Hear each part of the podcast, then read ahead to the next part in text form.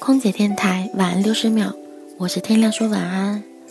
很多人问我，要怎么才能变成自己想要的样子？一辈子到底什么才最重要？老实说，我也不知道，因为我不知道自己想要的还会发生什么变化，我也不知道一辈子接下来还会发生什么。只要你还有明天，你就会有迷茫和不确定。你永远不知道明天将发生什么。你今天做的一些事情，可能要到很久以后才会发现它的意义。